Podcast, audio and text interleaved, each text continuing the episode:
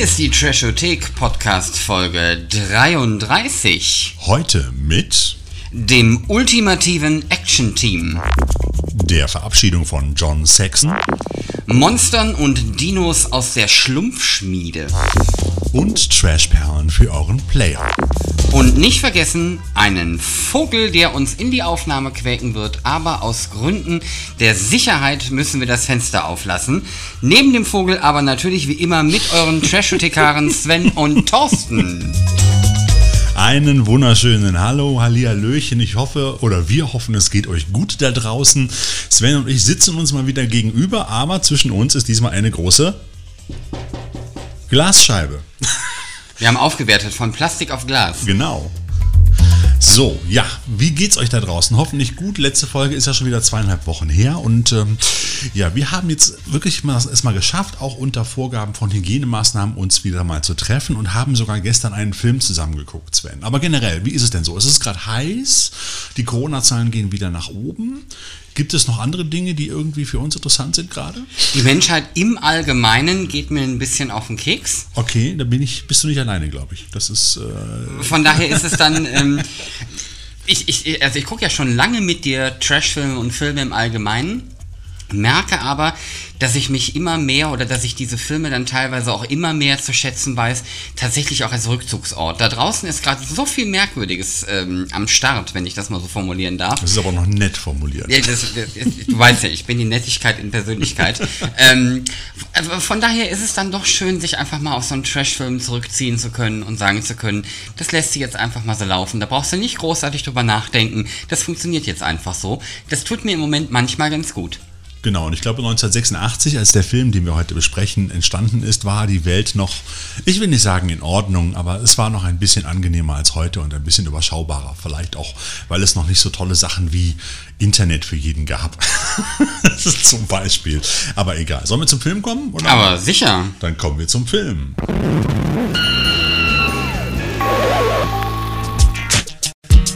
Sven, um welchen Film geht es denn heute, über den wir sprechen?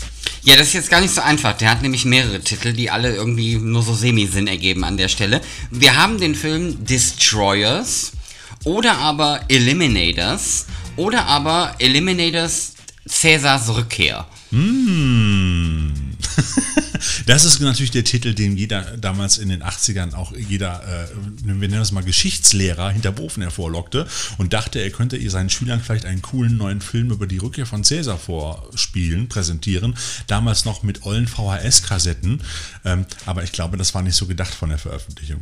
Ja, nee, also ähm, ja, geschichtliche Korrektheit ist hier äh, nicht quasi im Film weitgehend dominierend und auch ansonsten eignet der sich, glaube ich, nur ganz gering für eine Geschichtsstunde, ist aber auf der anderen Seite eine Menge Spaß. Ne? Wenn wir direkt mal einsteigen in den Film, der Film macht wirklich eine ganze Menge Spaß. Ich hätte es vorher auch nicht erwartet. Ja, wie vorhin erwähnt, 1986 äh, im Kielwasser von Terminator, der zwei Jahre vorher rausgekommen ist, äh, erschienen äh, aus, aus, der wunderbaren Produktionsschmiede Full Moon von Charles Band, äh, hat er schon so ein bisschen Anleihen an Terminator genommen. Also der Hauptcharakter Mandroid ist ja ganz klar eine Kopie, so ein bisschen von Terminator, noch ein bisschen erweitert. Wir haben da noch ein paar lustige Extras mit eingebaut. Ich würde sagen, es ist keine, keine Kopie, es ist eine Interpretation das ist der Emo-Terminator. So, genau. Und das ist auch schon ein Vorgriff eigentlich auf Robocop, der dann ein Jahr später kam. Fand ich auch ganz lustig. So gewisse Ähnlichkeiten waren ja auch vorhanden. Ich weiß nicht, ob die schon die Möglichkeit hatten, vorher irgendwie Fotos oder sogar Ausschnitte von Robocop zu sehen, als sie den Film produziert haben. Aber ich habe mich auch manchmal sehr stark an Robocop erinnert gefühlt halt. Und ähm, es gibt ein Zitat, das den Film umschreibt oder beschreibt, das selber aus dem Film kommt, nämlich einer der Charaktere aus dem Film sagt, wir haben Roboter, wir haben Neandertaler, wir haben Kung Fu. Was braucht man mehr, um glücklich zu sein? Und äh, ich finde das umschreibt diesen Film eigentlich fast perfekt. Du sagtest schon, der Film hat eine nette Atmosphäre. Es geht um Mandroid, halb Mensch, halb Kampfroboter und der macht sich zusammen mit einem abgehalfterten Schmuggler, ähm, einem geheimnisvollen Ninja und einer genialen Forscherin auf den Weg, um seinen Erbauer und dessen wahnsinnigen Plänen der Weltunterjochung Einhalt zu gebieten. Und das ist im Prinzip eigentlich schon die komplette Handlung des Films. Und wenn man dann noch ein paar Hillbillies mit Maschinenpistolen und Rennbooten dazu gibt, einen fliegenden Roboter, Neandertaler, einen Mad Scientist, äh, wie auch ein bisschen Zeitreisen noch da reinwirft, äh, ist das wunderbare Full Moon äh, Erfolgskonzept sozusagen fertig. Das ist das Erfolgskonzept von Full Moon der 80er. Ein großer Cocktail aus bunten, quietschigen, unterhaltsamen und auch gerade trendigen Themen, die damals in waren, gerade bei Video direkt Premieren, Direct to VHS sozusagen zu der Zeit. Da hat Full Moon damals eine Menge, Menge Filme gedreht und Charles Band als Hauptproduzent und auch Ideengeber hatte eigentlich immer die Vision, ähm, Comics zu verfilmen oder besser gesagt noch Filme zu machen wie Comics. Er hat da voll drauf gestanden. Er hat das schon als Kind äh, sozusagen aufgenommen. Einer seiner Lieblingsfilme waren zum Beispiel Batman hält die Welt im Atem, also der Pilotfilm zur Fernsehserie, der bei uns auch in den Kinos lief halt. Er war auch längere Zeit mit seinem Vater, der auch Filmregisseur war, in, in Europa unterwegs halt als Kind. Ähm, unter anderem war auch Gefahr Diabolik, äh, einer, ein italienischer äh, Superheldenfilm, der uns auch ziemlich zu empfehlen ist, auch einer seiner Lieblingsfilme. Und das merkt man noch an. Die Filme von ihm sind immer knallbunt, voller Action, voller wunderbarer und skurriler Charaktere und er hat noch eine ganze Menge andere Highlights produziert. Bevor ich jetzt, bevor wir wieder auf den Film zurückkommen, vielleicht nur mal so ein paar Highlights von Charles Band, der wirklich einen, ich sag mal, einen riesen Potpourri an unterhaltsamen, bunten, knalligen Produktionen vom Stapel gelassen hat. Darunter sind so Sachen wie Der Killer-Parasit, die Puppet Masters-Reihe, Rexosaurus, Troll 1 und 2, Ghoulies, Jäger der verschollenen Galaxie, Creepzone, Kannibalinnen im Avocado-Dschungel des Todes, Shadow Zone, Robot Jocks 1 und 2, Mandroid, Dino, Dino Kids oder Dino Kids 1 bis 3, Dollman oder auch Castle Freak, aber das war schon Anfang der 90er. Das sind nur einige von den 300 Produktionen, die Charles Band vom Stapel gelassen hat. Und ich finde persönlich, dass Destroyers also wirklich ein knallbuntes Zeitreise-Action-Team-Abenteuer voller lustiger Einfälle, unterhaltsamer Action und auch äh, ja skurriler Charaktere ist und äh, das Ganze hätte eigentlich einen super Piloten für eine Fernsehserie ergeben, Sven. Ja, ich warte noch auf Courtney Cox, die mit ihren Blitzaugen irgendwas tut. genau, das wäre auch cool gewesen. Aber jetzt mal zu den Charakteren, Sven. Also Courtney Cox wäre sicherlich auch cool noch mit drin gewesen, aber wer fällt uns denn da besonders auf? Ja, mir fällt natürlich ganz besonders Denise Crosby ins Auge, die, äh, auch wenn der Name nicht vielleicht allen direkt ins Gedächtnis springt, als Lieutenant Tasha Yar, nur knapp ein Jahr später nach mhm. ähm, Destroyers mhm. halt auf die Brücke der Enterprise D in Star Trek The Next Generation gewechselt ist und äh, da natürlich dann internationale Berühmtheit erlangt hat, auch wenn sie letztlich ähm, in ihrem ersten Anlauf nur knapp 22 Episoden mit dabei war, bevor sie sich dann selber hat rausschreiben und quasi töten lassen in der Serie, weil sie andere Karriereoptionen ähm, einschlagen wollte. Wenn das nicht meine Fehlentscheidung gewesen ist, um ganz ehrlich zu sein. Also ich sage zumindest mal so, ähm, da hat sich filmtechnisch danach bei ihr nicht viel getan. Das ist also Friedhof der Kuscheltiere ist da noch das mhm. Aufregendste, mhm. würde ich an der Stelle sagen. Ähm, wo sie halt auch nochmal aufgetaucht ist, äh, sind verschiedene Serien, also Dexter zum Beispiel. Äh, man hat sie aber auch in Filmrollen nochmal gesehen, unter anderem bei Deep Impact. Ähm, heutzutage hat sie sogar in der letzten Staffel von Suits noch mitgespielt. Oh, okay. Das heißt, ähm, sie war immer mal wieder da. Sie hat auch Star Trek nie ganz verlassen. Also es war jetzt keine Trennung für immer.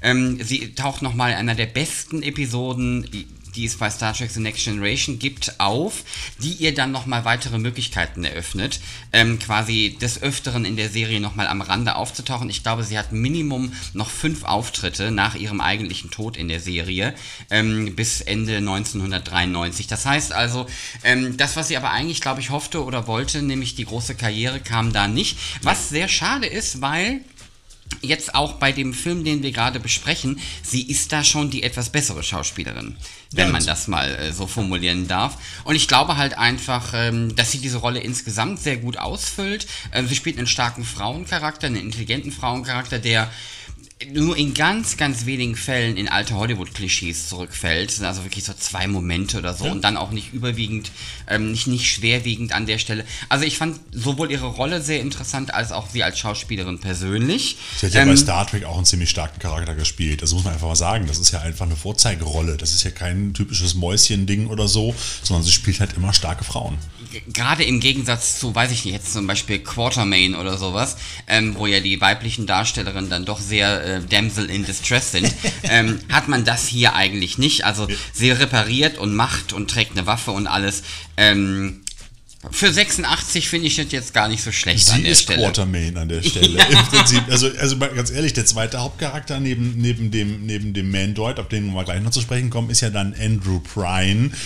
Der spielt der Harry Fontana, diesen, diesen abgehalfterten Schmuggler, sage ich mal, äh, den sie dann beauftragt, ihn sozusagen den Fluss hochzufahren, um auf, auf der Suche nach dieser Organisation und diesem verrückten Wissenschaftler nach dem Hauptquartier.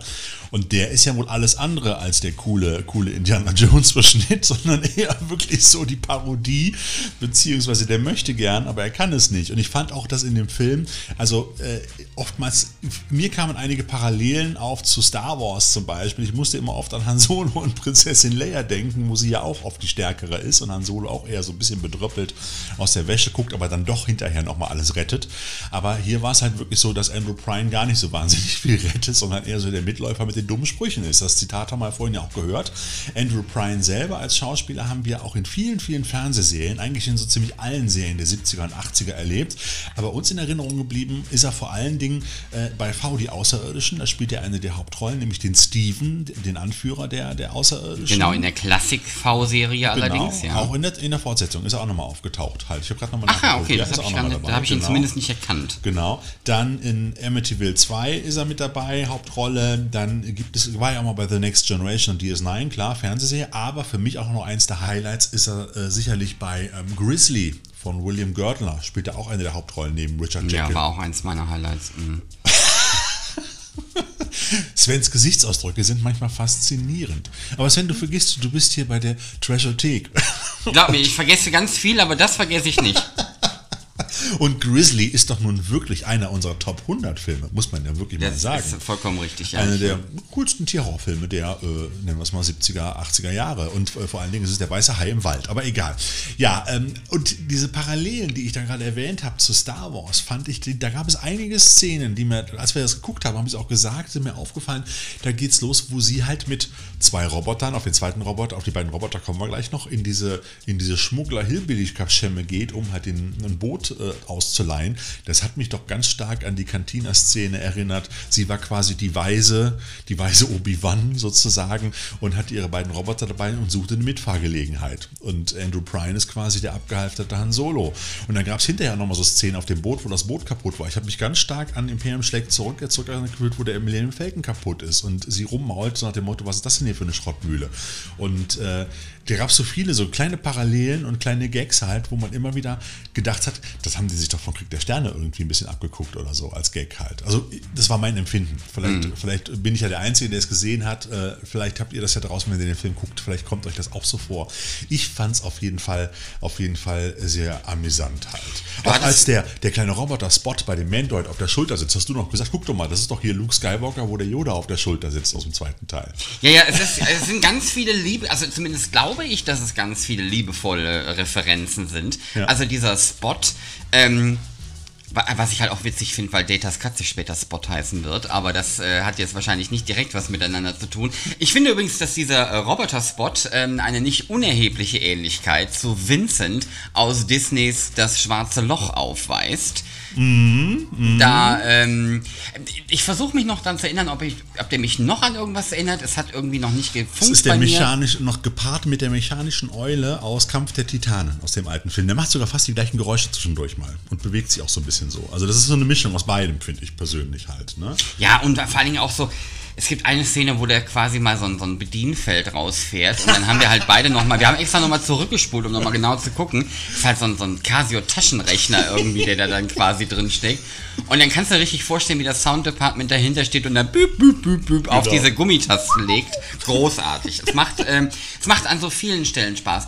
Ähm, äh, Thorsten, ich habe mich, ich habe mich entschieden quasi gerade, dass wir vielleicht die Stelle mit dem interessanten Gefährt nicht unbedingt richtig erklären, sondern nur erwähnen, weil die Überraschung würde ich ungern kaputt machen. Ja, wobei Ähm, es ist ja auf dem Cover schon drauf. Ach, ja, Also, ach, man ach, sieht es auf dem Cover. sieht auf dem Cover, Es ja. ist auf dem Cover eigentlich schon überall drauf, das interessante Gefährt. Hier, ich halte es nochmal Ja. hier hoch. Draußen könnt ihr das nicht sehen, aber es geht um Mandroid. Gespielt von, wie hieß er noch? Ähm, Patrick Reynolds hat später keine große, keine große Rolle mehr in der Filmgeschichte gespielt, um ganz ehrlich zu sein. Die Darstellung von ihm war auch eher ein bisschen merkwürdig und weinerlich, aber ich möchte auch nicht in diesen bekloppten Anzug gesteckt haben. Ich müssen, bin mir gar nicht sicher, ob der sozusagen. Regisseur das nicht eventuell so haben wollte, aber wie gesagt, ich habe ihm zwischendurch den Spitznamen Emo-Robocop gegeben. ähm, allerdings ohne sehr viel Kopf dabei am Start zu haben. Ähm, er war doch schon sehr, sehr weinerlich unterwegs. Also, ne? Mi, mi, Das- mi, mi, mi, mi. Genau. Ähm, und dann, äh, da erwarte ich, also ich habe ja nichts dagegen, wenn man Charakteren oder Figuren neue Facetten abgewinnt.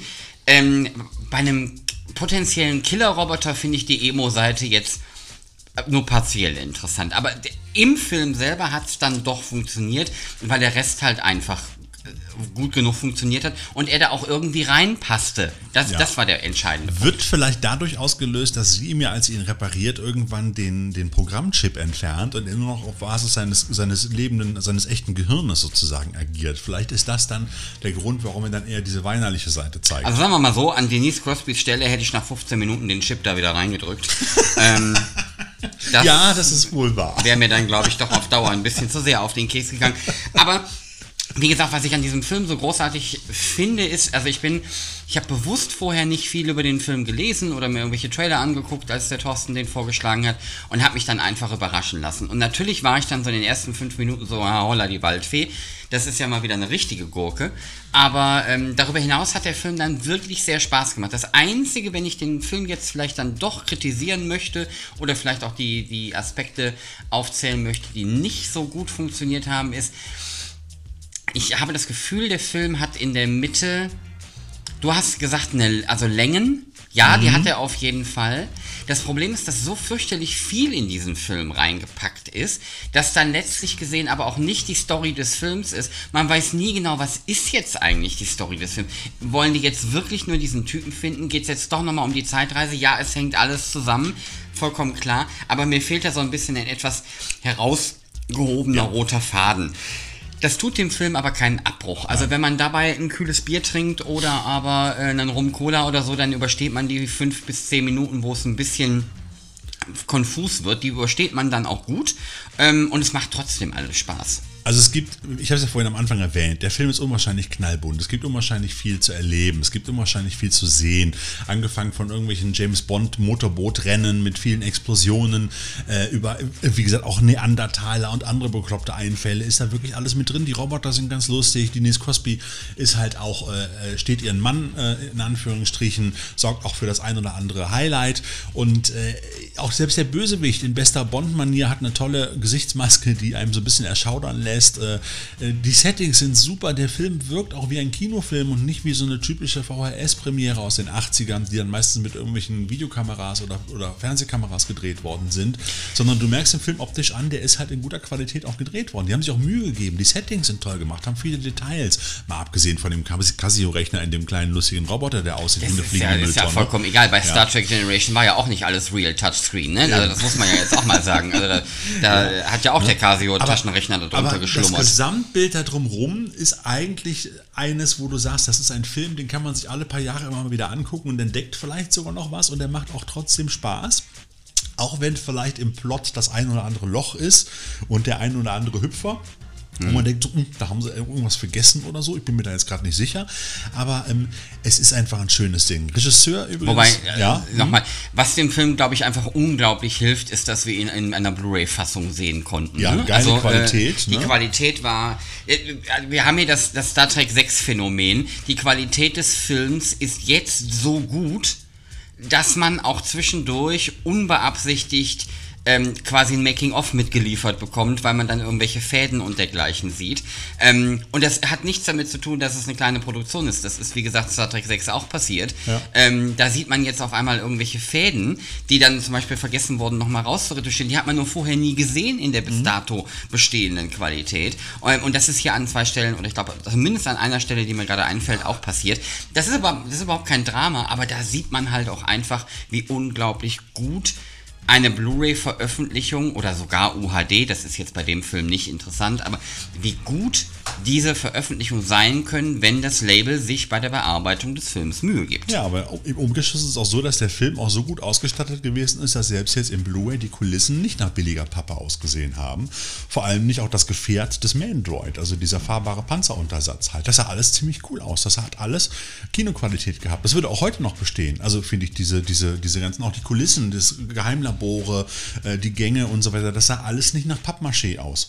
Halt. Ich fand, das hatte echt einen guten Eindruck. Wobei jetzt zum Beispiel der Anzug vom, vom, vom Emo-Cop war jetzt schon. ähm, ja, gut, der Toaster auf dem Rücken, die Toastereien waren vielleicht ein bisschen übertrieben, aber ansonsten, also das war alles noch, alles noch im machbaren Bereich. Also wir haben halt viel ja? Schlimmeres schon gesehen. Wollte das ist der sagen. entscheidende Punkt. Auch, auch noch in viel, in viel jüngeren Produktionen, ja. muss man noch dazu sagen. Wie gesagt, der Film ist, ist von 86, der kam 87 dann auch von Fox, CBS Fox direkt bei uns als VHS-Veröffentlichung raus. In den USA ist der Film übrigens im Jahr vorher noch direkt in den Kinos gestartet und hat direkt am ersten Startwochenende, muss man sich mal überlegen, direkt das Doppelte seiner Produktionskosten eingespielt. Also der hat ungefähr eine Million gekostet und jetzt am Startwochenende hat er knapp zwei Millionen eingespielt, Dollar, und hat das direkt also in zwei Tagen eingespielt. Dafür, dass es auch so eine, ich sag mal, so eine B-Produktion war, auch damals schon, ein toller Erfolg.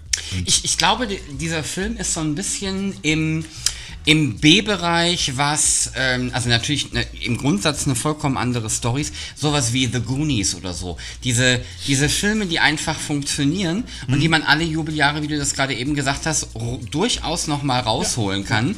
Und wenn man ne, die, wenn ich dann zum 14.000. Mal Aliens geguckt habe, weil der Film immer noch funktioniert, dann gehe ich danach aber vielleicht bei einem lustigen Videoabend mit Freunden dann vielleicht doch mal zu Destroyers über, damit wir auch mal was Neues an der Stelle sehen. Und wie gesagt, der Film funktioniert zum einen so gut, als dass man ihn ernst nehmen kann. Wenn man jetzt aber sagt, wir lassen ihn auf einem Trash-Abend laufen, der bewusst so ein bisschen auch auf sich so ein bisschen liebevoll darüber lustig machen ausgelegt ist, funktioniert der Film auch so gut, ja. weil er so viele Referenzen bietet, wo man, wo man quasi drüber lachen kann. Ne? Sei es jetzt diese Roboter-Yoda-Nummer oder seien es irgendwelche Effekte, wo man sieht, man hat sich Mühe gegeben, aber es ist halt einfach ein Taschenrechner. Das sind Sachen, da kann man sich, da kann man drüber lachen, da kann mhm. man Spaß dran haben und man würdigt den Film aber in, im gleichen Moment nicht herunter. Und deswegen ist es, glaube ich, so ein gut funktionierender Film. Ja. Ja, ist es wirklich. Und Regisseur war noch kurz am Rande erwähnt Peter Manouchian und äh, das war sozusagen sein Regiedebüt damals. Er hatte vorher mit Produzent Charles Bench schon einige andere Filme zusammen äh, gedreht.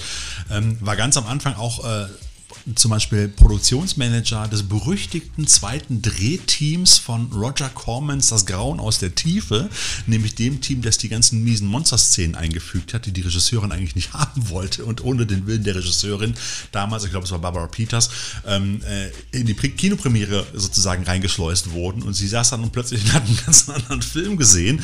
Und das, äh, das war so einer seiner ersten Aufgaben. Und dann bei Charles Band hat er unter anderem bei der Killer Parasit, Metal Storm oder auch äh, Sword Kill und Herrscher der Hölle mitgearbeitet und da hat Charles Band sein Potenzial gesehen und hat ihm dann eines seiner Lieblingsprojekte damals, nämlich hier äh, entsprechend Destroyers beziehungsweise im Originaltitel ja Eliminators übertragen und das war, glaube ich, eine gute Entscheidung. Hinterher ist von ihm nicht mehr so ganz so viel gekommen, um ganz ehrlich zu sein. Es waren noch ein, zwei, drei schöne Sachen dabei, aber ähm, ähm, ich glaube, Destroyers ist so einer seiner absoluten Highlights, muss ich ganz ehrlich sagen. Ich bin tatsächlich überrascht, wie wenig dieser Film quasi bisher auf meinem Trash-Radar aufgetaucht ist. Ähm, ne, wir hören ja viel, wir sehen ja viel, wir mhm. lesen ja viel.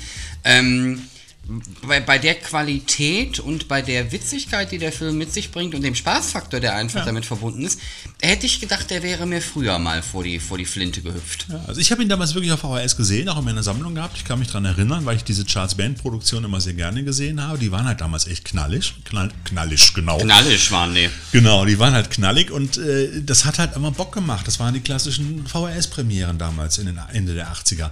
Und, äh, aber es gibt ja Gott sei Dank so Labels wie Wicked Vision, die sowas immer wieder ausgraben und dann jetzt auch in dem Fall hier äh, in einer schönen, in einer schönen Mediabook-Fassung oder auch in der Blu-ray-Fassung herausbringen. Übrigens als, als deutsche HD-Premiere, muss man dazu sagen.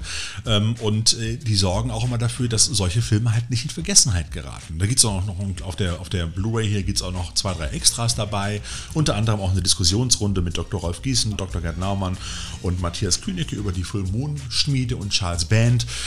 Habe ich mir angeguckt, war ganz nett. Ich hätte mir gehofft, ein bisschen mehr über Destroyers zu erfahren, aber dafür hört er jetzt den Podcast sozusagen.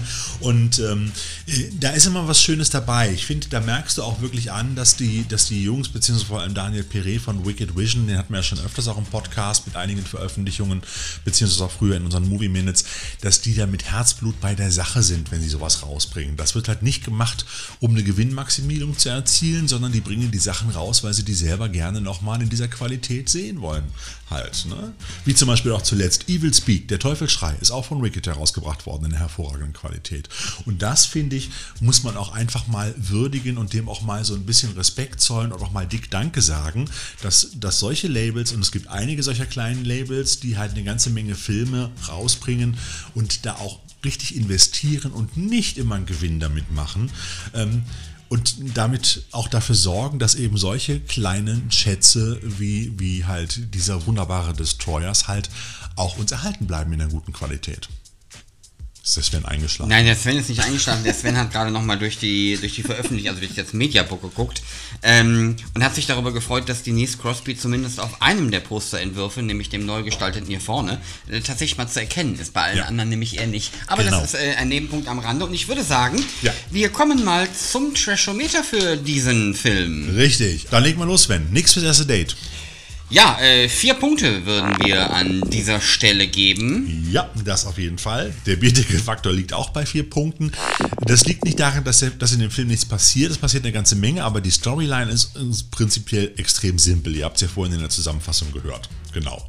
Der Glutamatwert. Der liegt äh, bei einem guten Punkt. Ja, ähm, es passiert ein bisschen was, passiert aber nicht übermäßig viel. Ja, es ähm, gibt kein Blutgemetzel oder Gespritz, aber es gibt ein paar schöne Special Effects so im Gesicht. Und genau, und da, aber ne? deswegen kommt einem der Film auch nicht über, übermäßig splatterhaft vor oder Nein. überhaupt splatterhaft vor. Also es ist halt, ne, ne du hast halt ein bisschen Gewalt, wenn eine mit einem bewaffneten Emo-Cop durch die Gegend ziehst, aber ansonsten geht's. Mich wundert, dass er wirklich noch bei einer Altersfreigabe von 16 geblieben ist, um ganz ja. ehrlich zu sein. Ich denke, der kann auch ab 12 mittlerweile durchgehen heutzutage, um ganz ehrlich zu sein. Genau, Sexorama haben wir jetzt aber auf jeden Fall äh, mal wieder einen Punkt, lieber Sven. Wie kommt das denn?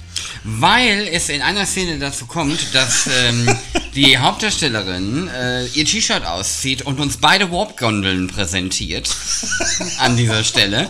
Ähm, nicht, dass das mein persönliches Lebenshighlight gewesen wäre, aber in Ermangelung von. Es war, es war so eine klassische ähm, Trash-Film 80er-Jahre-Szene, wo halt wirklich. Wie soll ich das jetzt formulieren, ohne vollständig sexistisch zu wirken? ähm, es, es war halt so, so, so ein bisschen, es bounced halt. Ja, es war so Wet T-Shirt Contest, so ein bisschen, es, es wackelte so ein bisschen durch die Gegend, aber es war es war so ein bisschen nach dem Motto, ey, komm Kinder, es ist hier kein Film, wo das reinpasst, aber wir zeigen euch einmal kurz Brüste, damit ihr euch alle freut. Also das war ähm, im Prinzip war das die Entschädigung dafür, dass man, dass man eine Staffel lang Tascha Ja, die heiße Tascha Ja damals als 15-Jähriger äh, oder als 13-jähriger pubertierender Jugendlicher im heißen, engen Star Trek Spandex-Outfit angucken durfte, war das sozusagen die Erlösung. Ich möchte an der Stelle erwähnen, dass ich zu diesem Zeitpunkt sieben oder acht Jahre war und für mich Tascha ja auch einfach nur die Sicherheitschefin der Enterprise war. Vielen Dank dafür. So, auf jeden Fall für, die für den kurzen Blankzieher ähm, an Denise Crosbys Stelle. Gibt ähm, es einen Punkt, kaum zu glauben. Äh, gibt es einen Punkt und in Anbetracht der Tatsache, dass sie sich auch schon mal für den Playboy ausgezogen hat, war das sie? jetzt, hat sie tatsächlich, oh, okay. ähm, war das jetzt auch eine sehr zurückhaltende Nummer. Ich glaube, hätten wir nicht so, hätten wir nicht so eine unglaublich lange Durststrecke hinter uns, was solche Filme und solche Auftritte angeht. Genau. Wäre da vielleicht gar kein Punkt bei rumgekommen. Wäre gar nicht der Rede wert gewesen, ja. wahrscheinlich. Aber wir gucken immer irgendwie zu, zu trockene Trash-Filme, glaube ich, in ja. der Richtung. Okay, dann haben wir noch den Trash-Faktor. Da liegen wir bei fünf Punkten. Volle Kanne, ganz klar. Das hängt aber auch nicht damit zusammen, weil es schlecht ist, sondern einfach, weil das Gesamtkonzept einfach sehr trashig ist und alles an dem Film knallbunt, schräg, schrill ist und einfach Spaß macht und trashig ist. Genau.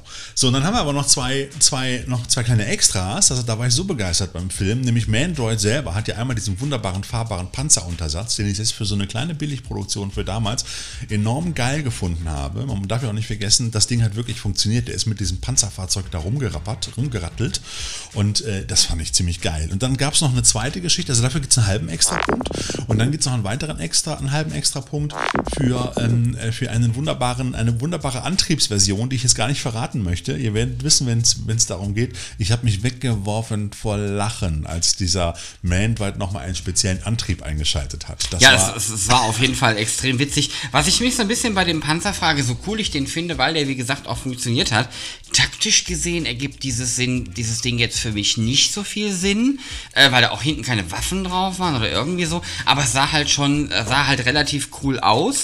Ähm, hätte ich mir, glaube ich, aber noch ein bisschen mehr gewünscht an der Stelle. Da wäre noch ein bisschen was drin gewesen. Das kann gut sein.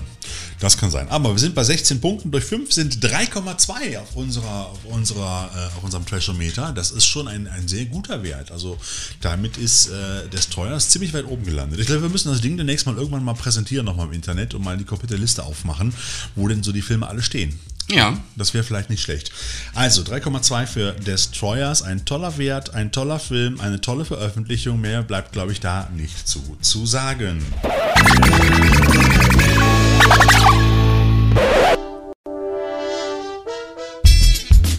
Jawohl. Kommen wir zu unserem Feedback zur letzten Sendung, zur Folge 32. Da haben wir ja den Film Supervised besprochen, lieber Sven.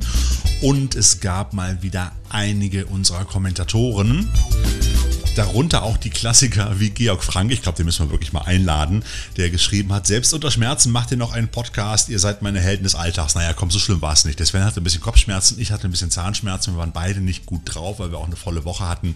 Das ist jetzt nicht irgendwie besonders erwähnenswert, aber trotzdem, lieber Georg, vielen, vielen Dank. Und, ähm, und er hat sich noch bedankt für den Tipp Baba Hotep äh, bei der Vorstellung von Superwise, den hatte er noch nicht auf dem Plan.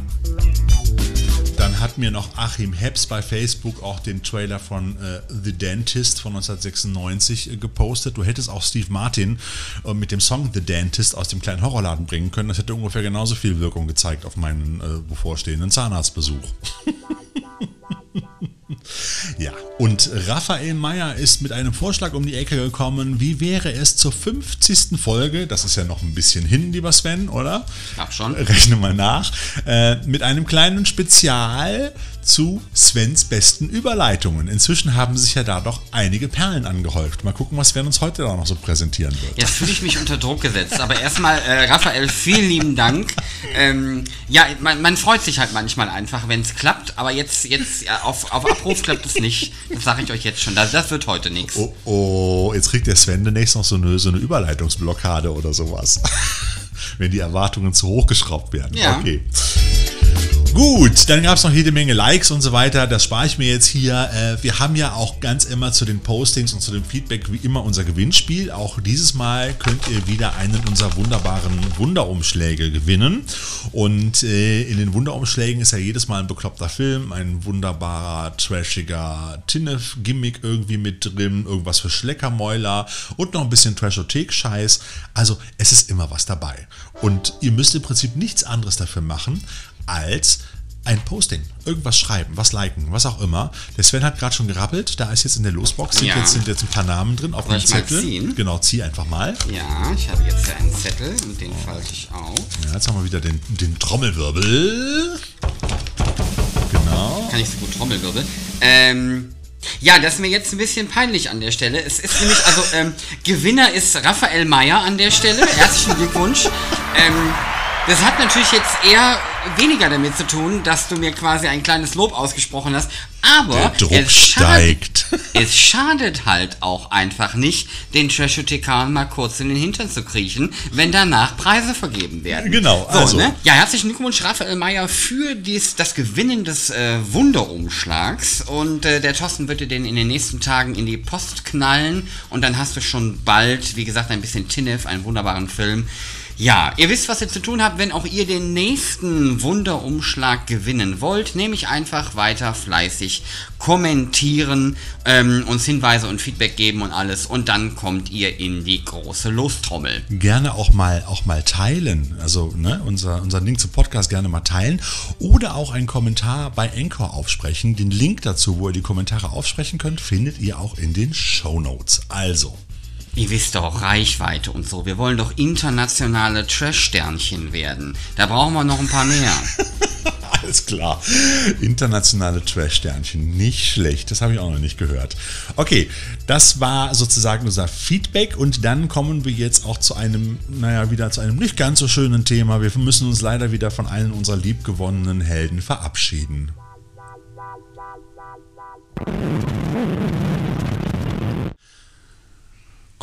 Zu einem Moment der Ruhe, des Innegehens und der Verabschiedung bei der Trashothek. Sven, du bist an der Reihe. Ja, John Saxon ist am 25.07. diesen Jahres im Alter von 83 Jahren von uns gegangen. Saxon kam als Carmine Orico ich hoffe, ich spreche das richtig aus, in Brooklyn, New York auf die Welt und startete seine Schauspielkarriere in den 1950er Jahren. Er spielte in unzähligen Horror- und Actionfilmen mit. Neben Bruce Lee gab er in Der Mann mit der Todeskralle die zweite Hauptrolle. In Filmen wie Blood Beach, Jesse die Treppe in den Tod, Killer der Apokalypse, The Bees, Operation Todesstachel. Gerade nochmal neu erschienen. Ja, Tenebrae, Sador, Herrscher im Weltraum, From Dusk Till Dawn, Aftershock oder Paco, die Kampfmaschine des Todes, jo, der war großartig, äh, war er zu Hause. In der Nightmare on Elm Street Filmreihe war er sogar dreimal zugegen und darüber hinaus veredelte er auch noch unzählige Fernsehserien mit seiner bloßen Anwesenheit. Im Laufe seiner Karriere wirkte er tatsächlich dabei in über 80 Werken mit. Seine Ehefrau Gloria Martell bestätigte der US-Fachzeitschrift The Hollywood Reporter, dass Sexton am 25.07. in der Stadt Murfreesboro im US-Bundesstaat Tennessee an den Folgen einer Lungenentzündung gestorben ist. Ja, Thorsten, wir danken John Saxon für unzählige Stunden toller Unterhaltung, Spaß und Spannung. Ich kann mich noch gut an einen seiner letzten Auftritte erinnern. Das war nämlich die Doppelfolge, die hatten wir auch vor kurzem schon mal irgendwo erwähnt, die Doppelfolge ähm, Grave Danger von Quentin Tarantino ähm, äh, von CSI Vegas. Da spielt er nämlich äh, ähm, auch eine, eine Nebenrolle und taucht da auf. Und äh, da waren auch noch andere Leute wie Louis Childs zum Beispiel, die Bond-Hauptdarstellerin aus Moonraker mit dabei. Die spielte sogar in in dem Film äh, die, die Frau von John Saxon, wenn ich mich nicht irre. Und das war so einer der letzten größeren Auftritte, der mir in Erinnerung geblieben ist. Aber äh, er ist immer wieder gern gesehen. Und es gibt sogar von ihm eine Actionfigur, die habe ich sogar in meiner Sammlung, um ganz ehrlich zu sein, äh, nämlich seinen Charakter Roper, äh, den spielt er in Der Mann mit der Todeskralle. Und er bildet da zusammen mit, ähm, mit Bruce Lee und Jim Kelly so eine Art Dreierteam-Agententrupp, die halt versuchen, auch einem Oberbösewicht auf die Schliche zu kommen während eines großen Kampfcontests auf der Insel des Bösewichtes. Und es gibt insgesamt vier Actionfiguren aus der Reihe. Die ist von Play Along und kam 2000 raus, hat, äh, ist 8 Inch groß, also ungefähr so 15, 16 Zentimeter, so ein bisschen so wie die Masters of the Universe Figuren für die Leute, die sich das dann besser vorstellen können. Und diese Figuren gibt es natürlich auch nicht mehr. Also äh, den, den, den John Saxon Charakter, den gibt es ab und zu nochmal bei Ebay, wenn man Glück hat und vielleicht auch nochmal den Bösewicht Han, aber gerade auch Bruce Lee ist gnadenlos ausverkauft und momentan liegen die Figuren halt, je nachdem wie gut die Verpackung noch erhalten ist, äh, irgendwo zwischen 70 und 150 Euro. Hm, genau.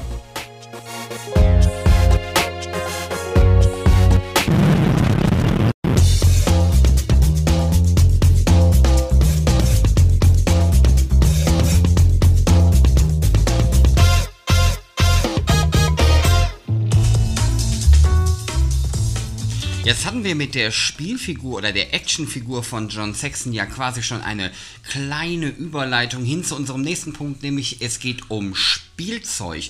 Und da hat der Thorsten diesmal was ganz Besonderes rausgegraben. Allerdings verschieben wir uns von sehr angenehmen 8-Inch zu jetzt etwas weniger Inch. Aber darauf kommt es ja auch in letzter Konsequenz nicht an. Thorsten, wenn es auf die Größe nicht ankommt, warum äh, hast du denn das, was du da jetzt ins Auge gefasst hast, ins Auge gefasst? Weil es mir einfach ins Auge gefallen ist. Nein, ich muss ganz ehrlich sagen, äh, ich hatte ja Mal. War die Überleitung zu viel für dich? Ja, die war ein bisschen zu viel. ja, ich hatte es ja letztes Mal schon angekündigt, äh, wir wollen uns diesmal ein bisschen mit den klassischen Schleichfiguren beschäftigen. Äh, für viele steht Schleich natürlich ein Synonym für Schlumpffiguren. Das war ja so in den 70ern und 80ern, war das die Produktionsschmiede, die halt äh, die Schlümpfe in die Schreibwarengeschäfte gebracht hat und später dann auch so Biene Meier-Figuren. Dann gab es sogar noch Figuren von Captain Future, die waren auch von Schleich halt. Da erinnert sich der eine oder die andere vielleicht noch dran. Und in den letzten Jahren ist Schleich so ein bisschen Synonym für pädagogisch wertvolles Spielzeug geworden. Also gerade für realistische Darstellungen von Tierfiguren, von Naturdarstellungen, von Safari, Reiterhof, ähm, ähm, äh, von mir aus auch, äh, was haben wir denn noch, Dinosaurierfiguren. Die findet man in jedem gut sortierten Spielwarenladen, auch in pädagogisch äh, wertvollen Spielwarenläden. Und ähm, da ist es halt so, dass Schleich da jetzt gerade neue Wege einschlägt halt. Und das fand ich halt ganz spannend. Und Schleich, nur am Rande, ist 1935 von Friedrich Schleich in Schwäbisch Gmünd äh, gegründet worden. Und heute ist Schleich, damals noch eine kleine, kleine Figurenschmiede und Spielzeugschmiede, die haben so ein paar Gummipuppen hergestellt ganz am Anfang, bevor die Schlümpfe kamen. Und heute gehört Schleich zu allen der größten Spielwarenhersteller Deutschlands und ist international führender Anbieter, wie gerade schon erwähnt, von realistischen Tierfiguren. Also auch wirklich so damit Kinder sehen können, gerade die Kinder, die in Großstädten aufwachsen, wie sieht eine Kuh aus, zum Beispiel, sage ich jetzt mal übertrieben. Und ähm, aber wie gesagt, da hat man sich jetzt so ein bisschen, ich will nicht sagen, also von Wett bewegt. Ich will jetzt nicht meckern, aber ja. der Weg vom Reiterhof zum Dino-Park war jetzt schon Sprung. Das war ein Sprung, das kann man so sagen. Das ist so. Und, äh, aber ich glaube, es liegt einfach auch daran, dass sich auch da mittlerweile auch bei den Eltern so ein bisschen die Ansprüche geändert haben. Ich meine, äh, guck mal, ich bin ja nun auch Vater geworden und äh, auch mein Sohn Erik hat natürlich auch einen Bauernhof gehabt, äh, ganz klar, klassisch halt, um den auch so ein bisschen ranzuführen an die Geschichten. Aber der hat jetzt auch ganz andere Vorlieben und ich finde persönlich die Sachen auch ganz cool. Also die klassischen Themen von Schleich, Bauernhof, Safari, Zoo, äh, dann gab es auch noch zwischendurch so, so eine Pferde Pferdekoppel, also Pferdegestüt für Mädels halt, sage ich jetzt mal ein bisschen übertrieben. Dann gab es äh, irgendwann auch Dinosaurier, normale Dinos, realistische Darstellung, also so wie man sie aus der Wissenschaft kennt halt entsprechend. Und dann hat man vor ein paar Jahren, vor drei, vier Jahren angefangen, so ein bisschen Fantasy reinzubringen. Da gibt es halt äh, zum Beispiel die Serie äh, Bayala mit Einhörnern und Elfen und jetzt seit zwei Jahren, das ist das coole, Eldrador. Und Eldrador ist halt auch so eine ziemlich geile Monster- und Creature-Serie. Ich möchte aber zuerst noch auf Dinosaurs kommen, weil Dinosaurs, da ist man jetzt einen weiteren mutigen Schritt gegangen, finde ich, für Schleich, weg von der pädagogischen Geschichte hin zur Actionfigur. Wie gerade erwähnt, gab es bisher nur die klassischen Dinosaurierfiguren. Schleichfiguren haben sich auch bisher immer dadurch ausgezeichnet, dass sie halt keine Gelenke hatten, dass sie nicht beweglich waren. Das waren halt Figuren, die hat man so hingestellt und da blieb es halt der kindlichen Fantasie überlassen. Das stört übrigens Erik auch gar nicht, dass man die Figuren nicht in tausend Positionen hinstellen kann. Der kann auch seine Geschichten damit erfinden, mit den steifen Dinosauriern äh, die halt äh, nicht beweglich sind oder so. Bei den meisten Dinos kann man vielleicht gerade mal das Maul mittlerweile aufmachen. Aber jetzt ist Schleich dazu übergegangen, in die Dino-Welt auch Menschen einzufügen. Das heißt, die Dinos leben jetzt in der Gegenwart oder in einer Zeit, wo Menschen auch gelebt haben, weil jetzt gibt es plötzlich ähnlich wie bei Jurassic Park oder Jurassic World, gibt es auch äh, Fahrzeuge zum Dino-Jagen, einen Geländewagen, ein, ein, Quad und vor allen Dingen eine sogenannte große Dino-Forschungsstation, wo ein Dino-Gehege bei ist. Die erinnert sogar so ein bisschen an die alte, das alte Jurassic Park Headquarter von Kenner damals noch aus den, aus den 90ern. Und da hat man ein Gehege dabei, ein Kran, eine Abschusskanone für Betäubungspfeile, eine Kommandozentrale mit Computer drin und allem drum und dran, einem Verlies, einer Klappbrücke und so weiter. Das ist ein ziemlich cooles Set. Und dieses Set kann man rein theoretisch, wenn man, wenn man Spaß daran hat, auch mit seinen jetzigen Jurassic Park Figuren kombinieren, weil auch der Maßstab von den Schleichfiguren, also von den Personen, den einzelnen Charakteren, genau die gleiche Größe hat, nämlich 3,75 Inch, also 10 cm, wie halt auch die normalen Kenner und auch später Hasbro Jurassic Park Figuren. Wer sich übrigens wundert, warum ich gerade so still bin, ich schreibe nebenbei schon an meinem Bestseller-Skript zu Schleichende Gefahr, Dino-Angriff auf den Reiterhof. genau. Es wären übrigens die drei, ich habe mal drei Beispielfiguren im Sven hingelegt, damit man das mal vergleichen kann. Also, die sind schon von der Größe sehr ähnlich. Und das Schöne bei den neuen Schleichfiguren ist jetzt auch, dass man die Personenfiguren, die haben jetzt auch bewegliche Arme und Beine. Das hatten die vorher nicht. Bis vor drei, vier Jahren waren das noch ganz einfach gegossene Figuren, wo man nichts dran bewegen konnte. Die konnte konnte man nur wie früher die alten Cowboy- und Indianerfiguren oder Spielzeugsoldaten einfach so hinstellen. Halt. Die waren zwar schön angemalt, aber waren halt irgendwie auch eher sehr unflexibel im wahrsten Sinn des Wortes.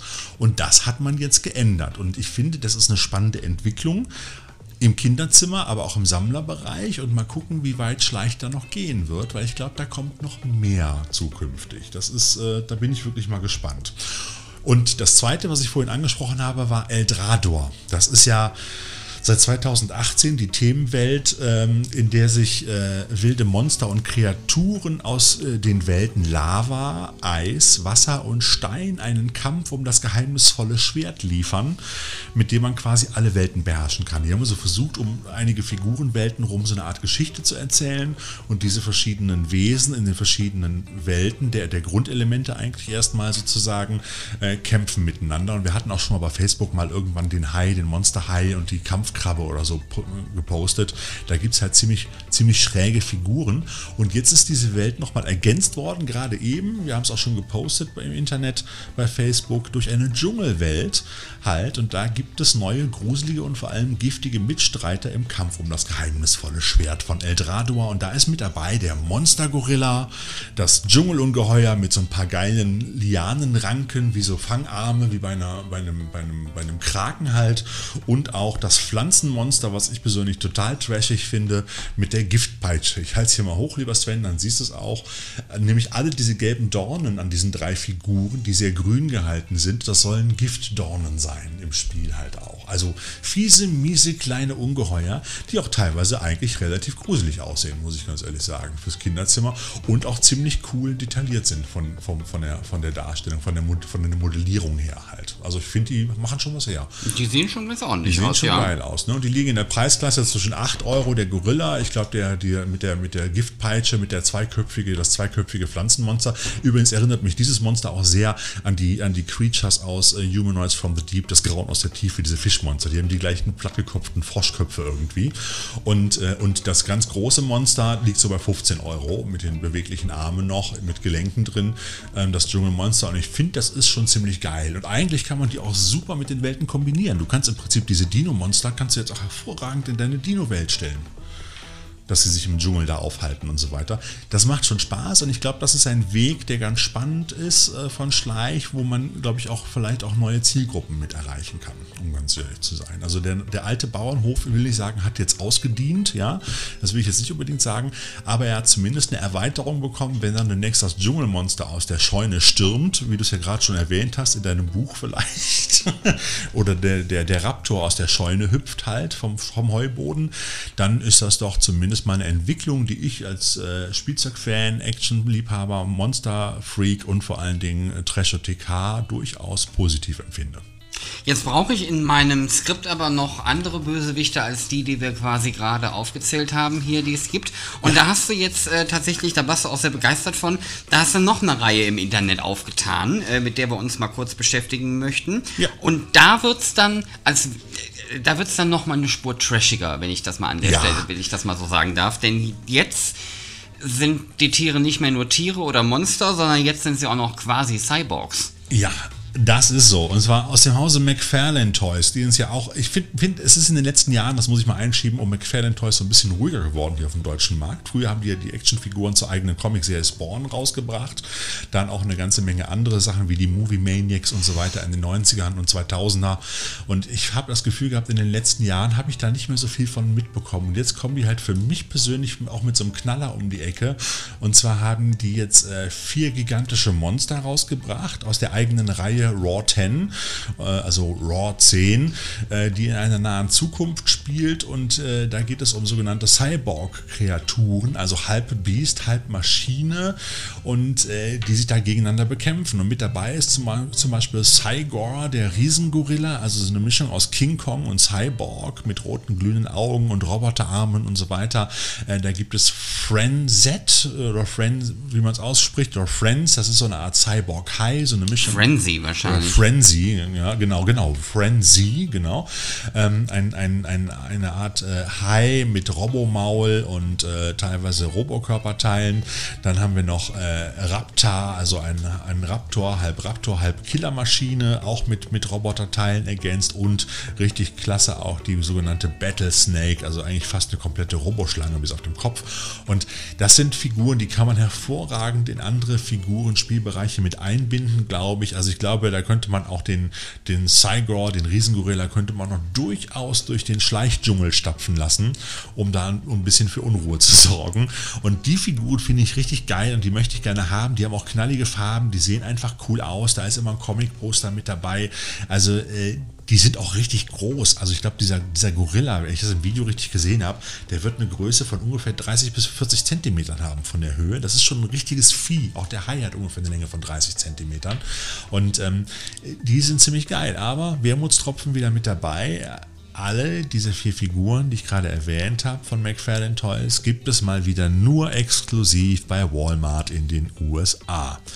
Das passiert ja leider in letzter Zeit ziemlich oft, dass richtig coole Figurenreihen, wie auch die, die wir vor ein paar Podcast-Folgen mal vorgestellt haben, da die Alien-Reihe von Leonard, diese Billig, mhm. diese Billigdinger, die tauchen auch bei uns, die Leonard-Figuren, diese Soldatenreihen und Tierreihen wie Animal Zone oder Soldiers und so tauchen bei uns auch schon mal früher bei Toys R Us oder jetzt bei Smiths auch auf. Aber gerade diese Reihe jetzt mit echten Lizenzprodukten von Alien, äh, gab es auch nur für Walmart. Und da muss man sich die Sachen für teures Geld wirklich bei eBay aus den USA nach Deutschland schicken lassen, via eBay sozusagen. Das geht gar nicht anders. Das heißt nochmal teure Steuern obendrauf und, und, und. Man landet dann nachher, wenn die Figur in den USA da 10 Dollar kostet, hast du dann hier mit Versandkosten und Steuer zahlst du nachher letztendlich irgendwie 30 Euro. Ihr könnt sowas, aber da draußen ne? alle aufatmen, ähm, egal was es kosten wird. Also zumindest den Hai, da wird der Thorsten Himmel und Hölle in Bewegung setzen, äh, diesen zu importieren oder sonst irgendwie heranzuziehen zu schaffen. Ähm, denn äh, der passt halt auch, der passt schon relativ gut auf unser Cover für unser Haibuch, oder? Ja, das auch. Das also der, der, sieht, ja. der sieht schon ziemlich cool aus. Ja, also wie gesagt, das ist eine coole, coole Geschichte. Das sind beides coole Reihen, muss ich ehrlich sagen. Sowohl Schleich als auch McFarlane Toys haben sich ja gerade richtig ins Zeug gelegt, um uns so ein bisschen glücklich zu machen. Und ich kann auch sagen, also mein, mein Sohn hatte sich auch das Video mit, mit, den, mit den Raw 10 Figuren angeschafft und der war auch total begeistert von dem Hai und auch von dem Raptor. Der sagte, Papa, den will ich ich auch haben. Den kann man dann super zu den Schleichdinos packen. So nach dem Motto. Und äh, das ist genau der Punkt. Und ich finde das halt einfach wirklich spannend, dass heute auch im Gegensatz zu unserer Kindheit da auch so ein bisschen Nerdtum überall mit reinspielt. Also jetzt mal ganz ehrlich, zu unserer Kindheit damals hätte doch Schleich oder auch Playmobil niemals Dinosaurier mit, mit, mit, äh, mit Fahrzeugen und weiß Gott irgendwas zusammengepackt. Da hat man sich immer sehr stark an die Realität gehalten. Das ist heute alles aufgeweicht. Heute werden Kinder im Prinzip, haben auch schon die Möglichkeit sozusagen ihre Fantasiewelten noch weiter zu erforschen und zu erweitern. Das mussten wir früher alles selber machen. Wenn ich bei Playmobil früher ein Dino haben wollte, musste ich mir einen Plastikdinosaurier vom, vom Flohmarkt kaufen oder von der Kirmes oder irgendwoher äh, und musste die dann äh, äh, dann die Playmobil-Figuren fressen lassen, noch in den 80ern und äh, späten 70ern. Das gab Dieser es Einblick nicht. in deine Kindheit erklärt so vieles. Ja, danke vielmals. Aber es ist halt so und ich finde es halt, halt cool. Als Vater finde ich es ja persönlich auch cool. Und für die Kinder ist es mittlerweile was ganz Natürliches. Natürlich weiß mein Sohn Erik, dass es keine Dinosaurier mehr gibt, aber er weiß halt auch, dass das sozusagen eine alternative Realität ist, mit der er das spielt. Halt reine Fantasiewelten. Und das finde ich cool, dass auch mittlerweile klassische, traditionelle Firmen wie Schleich halt auch sowas mit in ihre Spielwelten mit aufnehmen. Also ich finde das persönlich sehr spannend. Nur am Rande auch äh, Schleich verkauft, das ist übrigens auch eine Zahl, die ich ganz spannend finde, das habe ich auch nie gedacht, verkauft pro Tag 100.000 Figuren weltweit. 100.000 Figuren. Die setzen im Jahr 30 Millionen Figuren weltweit um. Das ist schon eine Menge. Also finde ich schon enorm für so eine deutsche Firma aus Baden, so eine kleine Spielzeugfirma aus Baden-Württemberg. Ja, die Zahl hat mich auch überrascht. Ja. Und in letzter Konsequenz ist es mir natürlich lieber, dass die Menschen ihre alternativen Realitäten auf dem Spieleteppich ausleben, Richtig. als in der US-amerikanischen Außenpolitik und im Weißen Haus. Von daher. Oder ähm, auf Demos in Berlin. Oder wo auch immer. Also von daher. Ähm, die sehen auf jeden Fall ähm, relativ, relativ, relativ gut aus. Das muss sogar ich sagen, der der jetzt nicht unbedingt sich, wer weiß wie viel davon, in die Hütte stellen würde. Aber sowohl der Gorilla als auch der Hai, die sehen schon ziemlich cool aus. Und ich glaube, die können das ein oder andere DVD-Regal, äh, das sich mit Trash-Filmen aber ja, verschönern, ne? Verschönern, also genau. das äh, ja. definitiv. Das auf jeden Fall. Also guckt mal rein.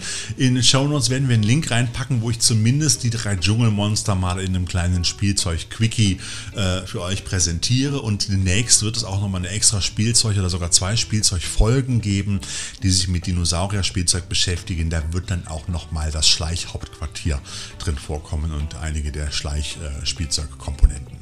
Ja, mach doch mal eine Umfrage bei Facebook, welches von den vier Spielzeugen die Leute am coolsten finden. Also welche dieser vier äh, Riesen-Cyborg-Kreaturen. Ach, du meinst jetzt hier die von McFarlane Toys, Genau. ne? Genau, aus der Raw 10-Serie. Ja. Können wir ja mal machen. Machen wir doch mal. Genau, können wir die nächsten Tage mal machen. Das ist eine gute Idee. So, das heißt, wir haben unsere Spielzeugveröffentlichungen äh, für diese Woche oder für diese Episode dann jetzt abgehandelt. Das heißt, wir kommen zum nächsten Punkt, nämlich dem, was der DVD Blu-ray Streaming Markt uns an Veröffentlichungen in den nächsten Wochen kredenzen möchte.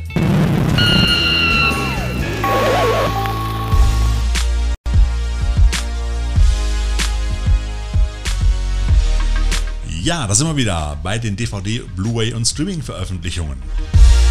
Und der erste Film, der Ende des Monats, 28. August, äh, auf Blu-ray in einer wunderbaren Mediabook-Veröffentlichung herauskommt, ist Lisa der helle Wahnsinn.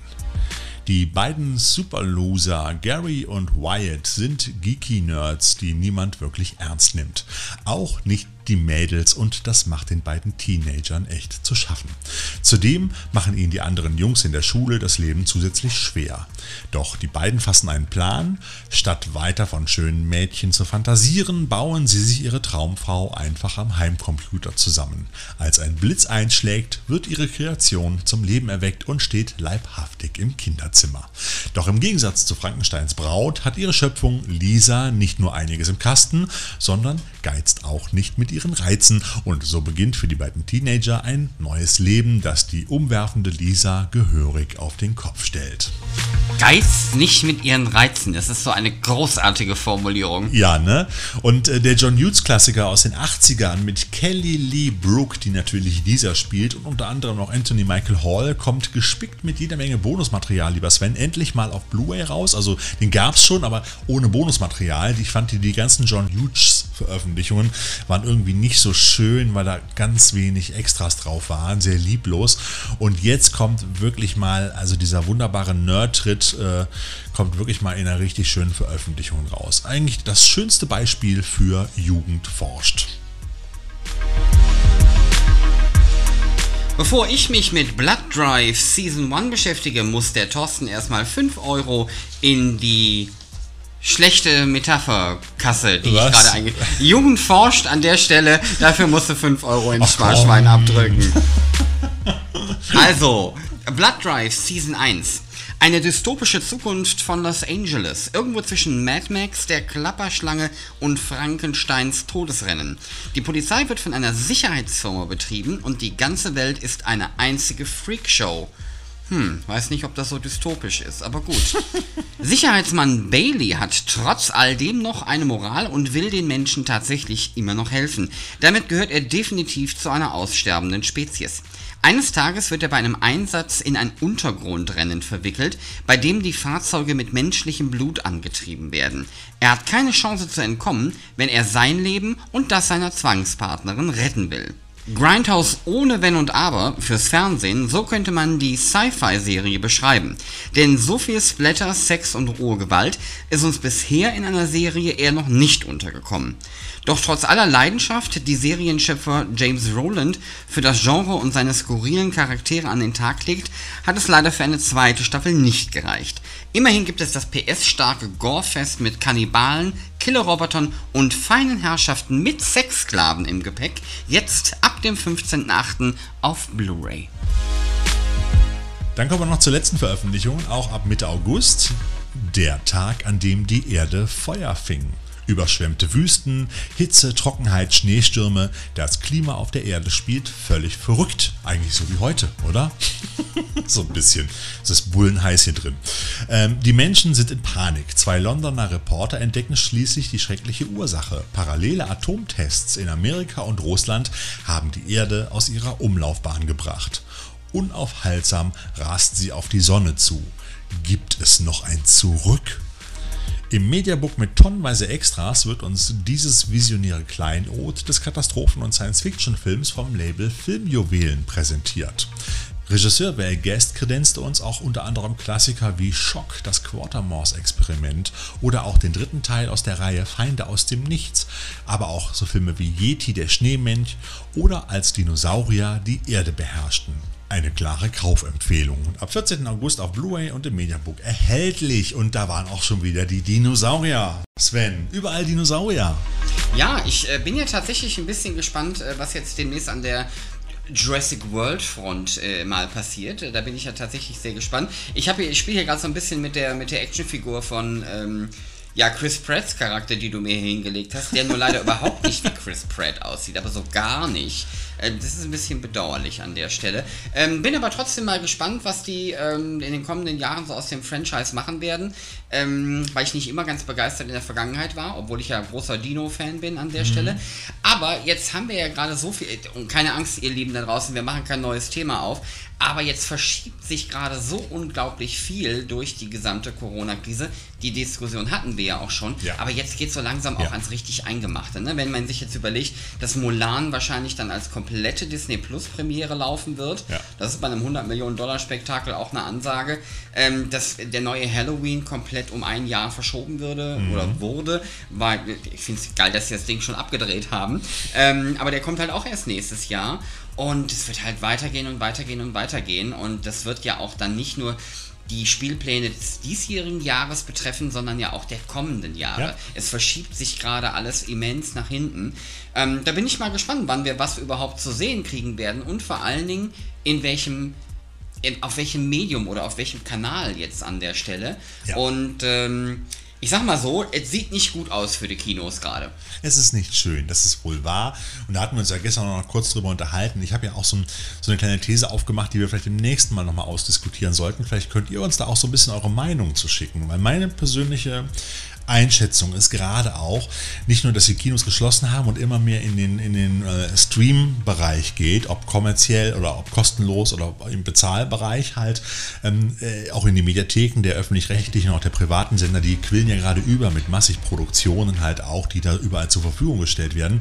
Und ich habe so ein bisschen das Gefühl, dass diese mittlerweile überbordende Verfügbarkeit von allen möglichen Filmen, Serien, Produktionen und so weiter und so fort eigentlich immer mehr dazu führt, dass man sich immer weniger mit dem einzelnen Produkt beschäftigt und eigentlich nur noch abarbeitet. Also jetzt zum Beispiel, wir haben uns jetzt gestern mal explizit mit diesem Mediabook von Destroyers auseinandergesetzt. Wir haben es in Ruhe angeguckt, wir haben darüber gesprochen. Ich hatte mir auch schon ein paar Tage vorher das Booklet durchgelesen. Früher hat man sich, wenn man sich einen Film gekauft hat, hat man sich ein paar Tage damit beschäftigt. Da hat man den vielleicht sogar zweimal geguckt innerhalb von einer Woche, wenn man eine DVD oder Blu-ray noch vor zehn Jahren gekauft hat oder so. Blu-ray dann vielleicht nicht, aber DVDs zumindest. Ähm, und heute bist du eigentlich nur noch dabei, deine, deine, deine Watchlist sozusagen abzuarbeiten. Du bist nur noch dabei, deine Häkchen zu setzen, um möglichst viel davon zu gucken. Und ich habe das Gefühl, dass dadurch die ja, ich sage einfach mal so, die, die Wertigkeit des einzelnen Films, der einzelnen Serie bei weitem nicht mehr so hoch im Kurs steht bei jedem, der es guckt, wie es früher gewesen ist. Da hat man das einfach mehr genossen und einfach viel mehr zelebriert auch dabei. Und das wäre meine These für die nächste Sendung. Ich gebe eine Gegenthese für die nächste Sendung. Ich glaube, dass das bei vielen Menschen sicherlich so ist, Thorsten, wie du das gerade sagst. Ich habe hingegen eher die die Entwicklung bei mir festgestellt, dass sich auf meiner Watchlist quasi das befindet, was ich in Ruhe gucken möchte. Mhm. Und das, was der Algorithmus mir so in die normalen Vorschauen und sowas spielt, ist so das, was man nebenbei guckt. Ich würde immer sagen, was ich so beim Bügeln gucken würde, wenn ich überhaupt bügeln würde. Aber ähm, beim Bügeln höre ich immer Podcasts. genau, also ich habe zum Beispiel, ich, ich arbeite jetzt seit Ewigkeiten daran, endlich mal Umbrella Academy weiter zu gucken, weil ich das interessant fand und ähm, mir das auch wirklich da wollte ich mir Zeit für nehmen. Mhm. Die hatte ich nur nicht. Deswegen steht jetzt Umbrella Academy seit einem Jahr auf meiner Watchlist. Mhm. Jetzt kommt die zweite Staffel. Jetzt müsste ich so langsam mal anfangen, weil man sich natürlich auch irgendwann nicht mehr gegen Spoiler oder unversehentlich, das sind ja dann schon keine Spoiler mehr, ne? ein Jahr später, ähm, nicht mehr wehren kann. Das heißt, also ich habe so ein bisschen das Problem, dass ich auch nicht hinterherkomme. Aber dann konsumiere ich es halt eher gar nicht, als dass ich es nur so nebenbei konsumiere. Also ihr könnt ja mal draußen überlegen, entsprechend, äh, wie ihr das seht. Vielleicht schickt ihr uns für die nächste Sendung einfach schon mal äh, nehmen wir mal so eure Meinung, ein kleines Statement oder auch vielleicht nochmal eine Frage zu dem Thema oder auch einen Gedanken. Einfach, wie seht ihr das? Ist die ständige Verfügbarkeit, führt die dazu, dass äh, entsprechende Produkte und Kunstwerke, wir nennen das mal einfach mal so, Filmkunstwerke, einfach nicht mehr so Nee, lass uns einfach werden? Kunstwerke sagen. Wir haben ja auch Genau. gestern über Musik gesprochen, über Musikalben, Ja, genau. dass das da im, im Zuge von Spotify, egal ob Premium oder nicht, ja auch so ein bisschen so sein kann. Ähm, deswegen, ich würde sagen, so alle künstlerischen Produkte, die quasi mit unserem Bereich was zu tun haben, von Genau. Wie seht Filmen ihr das? über Genau. Soundtracks und so. Schickt uns mal eure Meinung dazu und nächstes Mal in der nächsten Ausgabe des Treasure Dick Podcasts machen wir da ein Thema zu. Ja, das war's für heute, Sven, oder? Ähm, das war's. Ich habe alle meine Seiten abgearbeitet. Ähm, ich, ich habe keine großartige Überleitung in petto. Ähm, Ich glaube, das war nicht gut. Es war wirklich nicht gut. Ja, Raphael war es, ne? Raphael, du hast Raphael, da, das habe ich nächste Woche wieder vergessen und dann kommen auch wieder die, die sweet and succulent Überleitungen, für die ich berühmt und berüchtigt bin. äh, ich bin mal gespannt. Das ist nachher so die Schreibblockade, wie, die, wie, der, wie der Autor die Schreibblockade bekommt, der Sven irgendwann so eine Übergangsblockade, weil jetzt der Druck immer größer wird von Folge zu Folge des Trashothek Podcasts. Und ihr seid hoffentlich auch beim nächsten Mal wieder mit dabei, wenn Sven und ich euch begrüßen mit vielen lustigen Trash-Filmen, jede Menge Scheiß, Geek und Nerdkrempel aus unserem gemeinsamen Universum. Sven, mach's gut. Ihr auch da draußen auch. Ihr draußen, bleibt gesund, bis zum nächsten Mal. Tschüss.